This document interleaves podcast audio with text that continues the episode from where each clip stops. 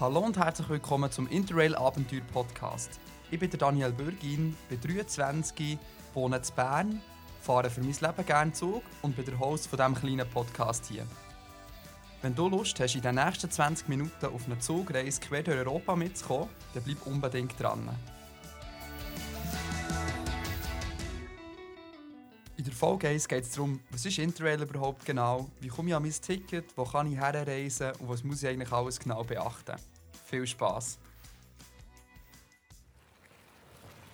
Ich bin unter den Lauben von Bern unterwegs auf der Suche nach Leuten, um sie zu fragen, ob sie wissen, was Interrail ist. Also, meine Frage an euch, wisst ihr, was Interrail ist? Ja, natürlich. Ja, das wissen wir. Nein, das weiß ich nicht. Nein. Ja. Nein. Ja, ich weiß, was Interrail ist. Ich habe schon davon gehört. Ich habe schon ein paar Kollegen, die es schon gemacht haben. Aber ich selber habe es noch nie, noch nie selber gemacht. Okay, es scheint so ein bisschen 50-50 zu sein. Den Leuten auf der Straße habe ich Interrail so erklärt. Okay, stell dir vor, du hast ein GA, das in 30 Ländern in Europa gültig ist. Mhm. Wie wäre das? Cool. Genau das ist Interrail. Du kannst ein Bahnticket für ganz Europa kaufen, wo du eigentlich so gut wie jeden Zug in Europa damit kannst brauchen Wie das Ganze genau funktioniert und auf was musst du achten das erzähle ich dir nachher. Aber vorher wollte ich dir schnell erklären, warum genau eigentlich ich dir soll erklären warum Interrail so cool ist. Aber für das muss ich schnell etwas holen. Ein Interrail-Pass, zwei Interrail-Pass, drei, vier, fünf, sechs, sieben, acht, neun, zehn, elf.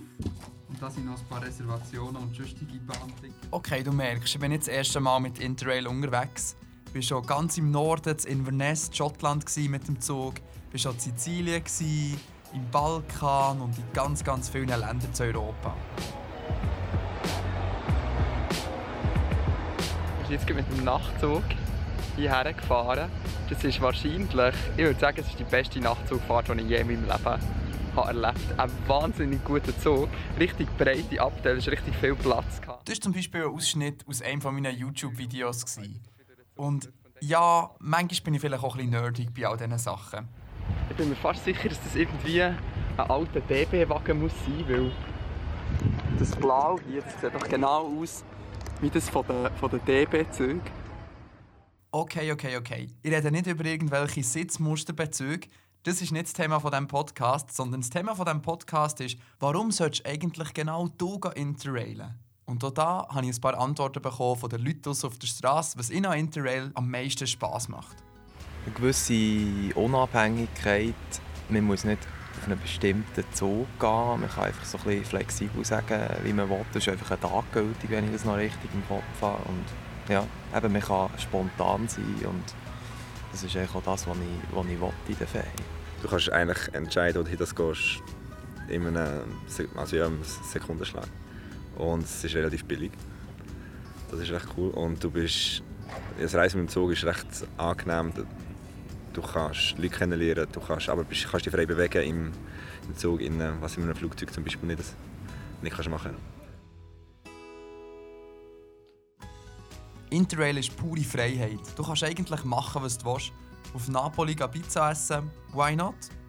Auf Berlin die ganze Nacht lang durchtanzen, do it! Oder mit deinen neuen Kollegen, die du im Hostel getroffen hast, ein bisschen wandern. Mach's einfach. Interrail gibt dir ein Gefühl von Abenteuer, das dir einen Kurzstreckenflug einfach irgendwie nicht geben kann. Und es ist viel, viel klimafreundlicher, mit dem Zug zu reisen. Ich denke, wir sind uns jetzt eigentlich alle einig, dass Interrail mega cool ist und dass wir das alle sofort machen wollen. Wie genau funktioniert das jetzt aber? Wo kann ich das Ticket kaufen? Grundsätzlich gibt es eigentlich zwei unterschiedliche Arten von Interrail-Tickets. Es gibt den One Country Pass, der ist, wie der Name schon sagt, für ein Land gültig. Und es gibt den Global Pass, der ist für alle 30 Länder, die bei Interrail teilnehmen, gültig. Das sind übrigens die folgenden Länder. Österreich, Belgien, Bosnien-Herzegowina, Bulgarien, Kroatien, Tschechien, Dänemark, Finnland, Frankreich, Deutschland, Großbritannien, Griechenland, Ungarn, Irland, Italien, Luxemburg, Mazedonien, Montenegro, Niederlande, Norwegen, Polen, Portugal, Rumänien, Serbien, Slowakei, Slowenien, Spanien, Schweden, Schweiz und Türkei. Das heisst, du kannst jetzt eigentlich herauslesen, ob du einfach in eines von diesen Ländern reisen willst oder ein Ticket für all die Länder gleichzeitig haben Vielleicht noch schnell zu den Preisen von dem Ganzen. Bei den One Country Pass habe ich einfach mal die Preise von unseren Nachbarländern rausgesucht. Die Preise beziehen sich immer auf die günstigste Variante, also drei Tage innerhalb von einem Monat. Deutschland kostet 191 Franken, Österreich und Frankreich 180 und Italien 156. Vorausgesetzt, du bist Jugendliche bis 27. Für Erwachsene und für Senioren gibt es nachher nochmal andere Preise. Die Global Pass die bei 250 Franken an, für 5 Tage innerhalb von einem Monat. Alle Infos zu Preisen findest du übrigens auf sbb.ch interrail. Wo kann ich einen Interrail-Pass kaufen? Du kannst die Interrail-Pass entweder auf sbb.ch interrail online bestellen oder du kannst am Schalter das Ticket kaufen. Das mache ich zum Beispiel oft, weil ich sehr, sehr ein spontaner Mensch bin und ich es ehrlich gesagt manchmal auch ein bisschen vergesse, das Ticket zu kaufen. Einmal habe ich zum Beispiel am Abend vor der Abfahrt noch den Interrail-Pass gekauft. Und das Coole ist, das kannst du noch machen, weil der Preis ist eigentlich immer gleich teuer. Ganz egal, ob Sommer, Ostern oder sonst eine Zeit ist, wo viele Leute reisen, der Pass kostet immer genau gleich viel. Wo ist es überall gültig? Also welche Züge kann ich überhaupt brauchen? Die Interrail-Pass kannst du eigentlich grundsätzlich fast in allen Zügen in Europa brauchen. Es gibt einfach ein paar Ausnahmen. Jetzt am einfachsten herauszufinden ist das fast, wenn du die Rail Planner App abladest. Das ist eine App, die es für Android und iOS gibt. Und das ist ein Offline-Fahrplan mit allen Zugverbindungen in ganz Europa. Und dort sind eigentlich auch alle Züge eingetragen, wo die Interrail-Pass gültig ist. Mehr Infos findest du auch noch auf der offiziellen Interrail-Seite, die ist sbb.interrail.eu. Und da gibt es nachher eine Übersicht nach Ländern und in diesen Ländern innen kannst du nachher noch haargenau schauen, welcher Zug in welchem Land gültig ist. Wo ist es nicht gültig? Es gibt ein paar kleine Privatbahnen und so touristische Züge, wo der Interrail-Pass nicht gültig ist. Das ist aber wirklich die grosse, grosse Ausnahme. Was es aber gibt, sind ein paar Züge, die man reservieren muss, dass man sie brauchen darf. Das sind hauptsächlich Hochgeschwindigkeitszüge, wie zum Beispiel der TGV zu Frankreich oder der Eurostar, der unter dem Meer nach England fährt. Und Nachtzüge.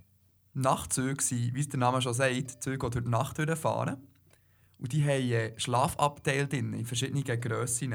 Da gibt es von sechs Bettabteilen über vier bis zwei bis her zum Privatzimmer, wo du kannst schlafen und durch die Nacht nachher in eine neue Stadt fahren Jetzt die Züge, da kostet die Reservierung ein bisschen mehr, weil du hast ja quasi auch noch eine Übernachtung inklusive. Da gibt es aber auch immer die Möglichkeit, nur einen Sitzplatz zu nehmen. Und der ist ganz günstig, der ist meistens so um die 10 Franken. Und die Schlafabteile, die fangen so um die 30, 40 Franken um an.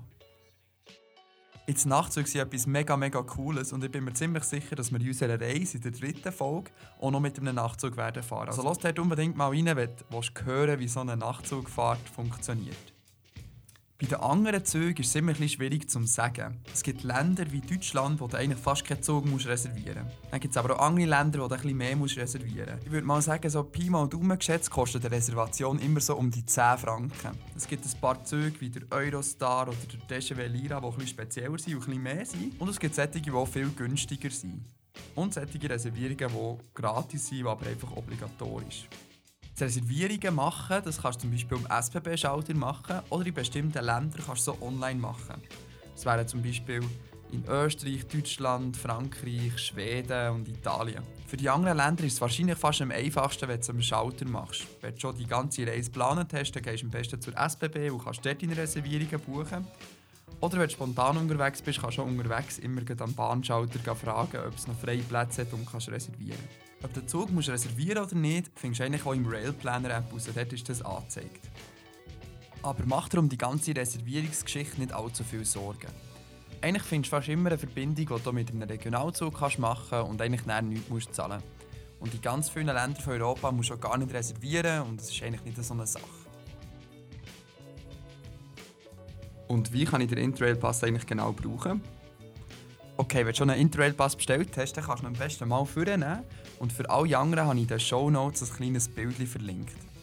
Der Interrail-Pass besteht eigentlich aus zwei Teilen. Du hast zum einen dein Bahnticket, das ist oben so angeheftet, und nachher hast du dein Reisetagebuch. Das ist das unten dran mit den freien Feldchen.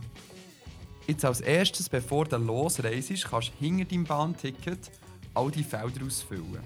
in Vornamen, Nachnamen, Adresse und all diesen Angaben. Sobald du losfährst, musst du oben im Kalender deine Reisetage eintragen. Jetzt, wenn du einen Continuous Pass hast, also einen, der alle Tage am Stück sind, dann spielt das keine Rolle. Du hast einfach eher einen fixen Zeitraum. Wenn du aber einen Tag in so vielen Monaten Pass hast, dann musst du die Reisetage oben einfügen. Da ist Vorsicht geboten, gib dir wirklich Mühe beim Schreiben, weil wenn du irgendetwas korrigierst und irgendein Schaffner schlecht drauf ist, dann könnte das irgendwie als Betrugsversuch angerechnet werden. Also du das ganz schön einfüllen ähm, oben kannst du immer das Datum hineinschreiben und wenn du das ausgefüllt hast, hast du eigentlich an diesem Tag den Pass gültig. Das Zweite, was du ausfüllen musst, dass dein Pass gültig wird, ist unter das Reisetagebuch. Da kannst du immer herschreiben, von wo nach wo du fährst. Ein kleines Beispiel. Okay, du hast jetzt oben die Reisetag ausgefüllt und du stehst am Bahnhof und deine Reise geht jetzt los. Bevor der Zug losfährt, musst du unter im Reisetagebuch die Zugfahrt eintragen. Das heisst, du schreibst dann unten mit Kugelschreiber rein, 14. April 2040 von Zürich HB nach Zagreb. Jetzt gibt es noch einen wichtigen Punkt, den wir noch erklären müssen. Wenn du einen Global Pass hast, dann kannst du zwar in allen 30 Ländern von Europa, wo Interrail gültig ist, fahren, aber nicht in deinem Heimatland. Respektive einfach an zwei Tagen. Oben steht Outbound Journey und Inbound Journey. Das ist quasi der Reisetag, wo du aus der Schweiz rausreist und wieder zurück in die Schweiz reist. Wenn du also kein GA hast, dann hast du eigentlich noch zwei Reisetage innerhalb der Schweiz zu gut, die du kannst brauchen Auch die musst du unbedingt ausfüllen und sie müssen einfach im Zeitraum von deinem Reisepass liegen, sonst wären sie dann nicht gültig. Dann gibt es noch eine letzte Regel, die du beachten musst.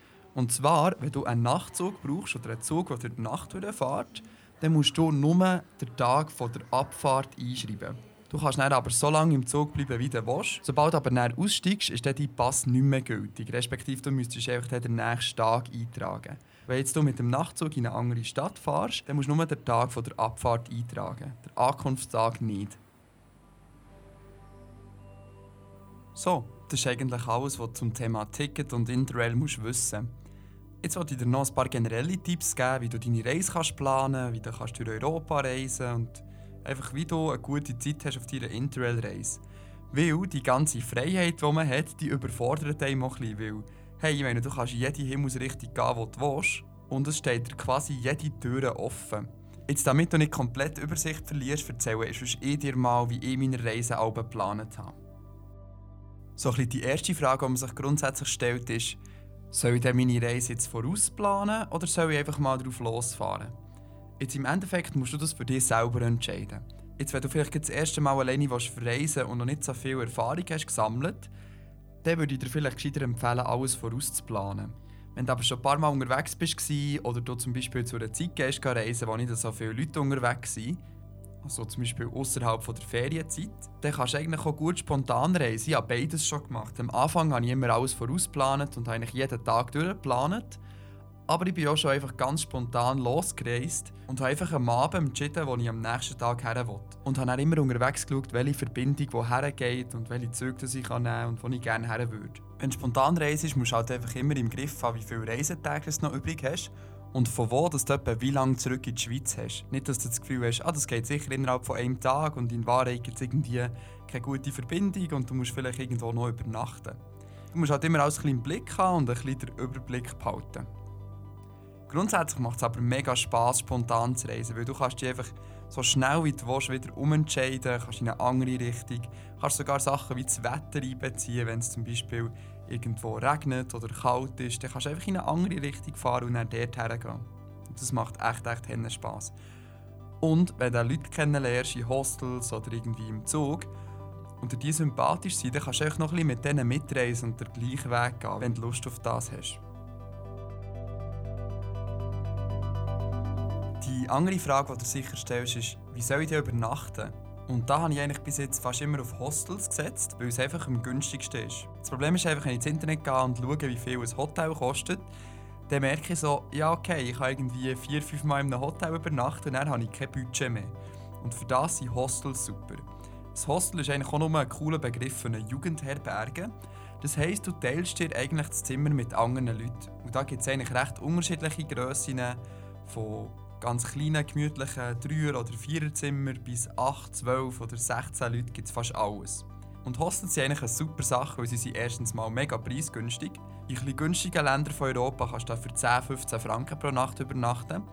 Aber auch in teureren Regionen wie Skandinavien oder auch bei uns in der Schweiz zum Beispiel zahlst du eigentlich nicht mehr als 30, 40 Franken pro Nacht. Und wenn du noch nie in einem Hostel bist, dann kann ich sehr gut verstehen, was dir jetzt durch den Kopf geht. Du denkst sicher so, das ist doch sicher miefig und grusig und all die Leute und das ist sicher ganz abgrenzt.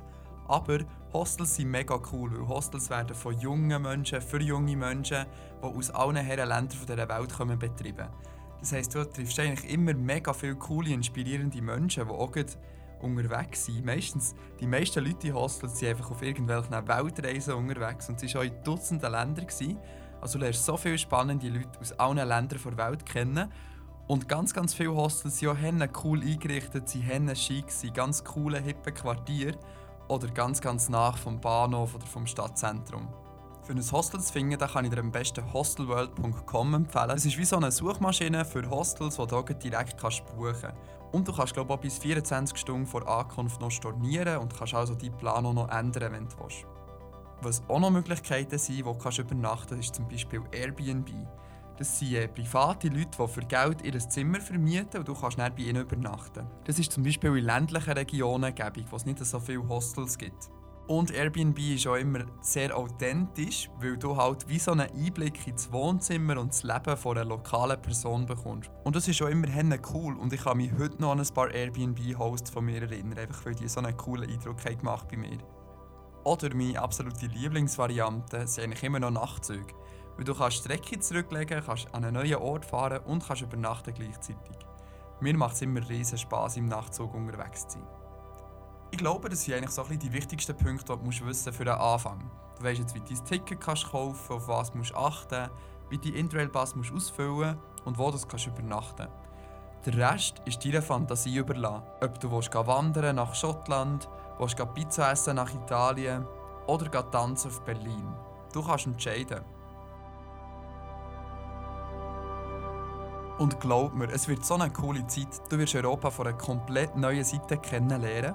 Es ist einfach ein anderes Gefühl, wenn du mit einem Zug durch ein Weingebiet fährst und nachher am Abend im Restaurant genau eine Flasche aus diesem Gebiet siehst, als wenn du einfach herfliegst und nachher gehst essen. Es ist auch anders, so weit die Strecken zurückzulegen, wenn du unterwegs siehst, wie sich die Landschaft verändert, wie sich die Leute verändern, wie sich Akzente verändern.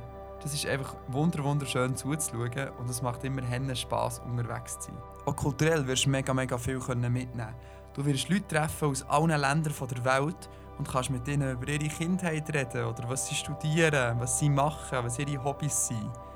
Und das ist einfach so spannend und du kannst so viel wertvolle Input sammeln, wenn du so viele neue und coole Menschen triffst in deinem Leben. Reisen ist immer eine Bereicherung und das Unterwegssein sowieso. Und bei Interrail habe ich das Gefühl, zählt immer auch so ein bisschen das Sprichwort, der Weg ist das Ziel.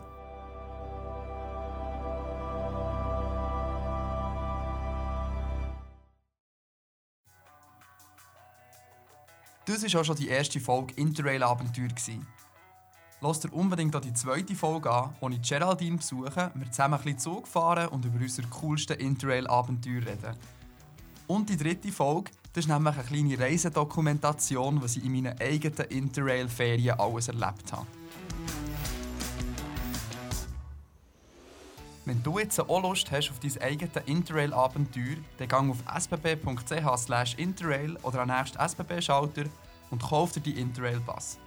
Bilder von meiner eigenen Interrail-Reise findest du auf Danis Abenteuer auf Instagram und dort kannst du dich daran herwenden, wenn du Fragen oder Anregungen zum Podcast hast. Danke viel, viel mal fürs Einschalten und bis zum nächsten Mal. Eine Podcast-Produktion von Daniel Bürgin für die SBB.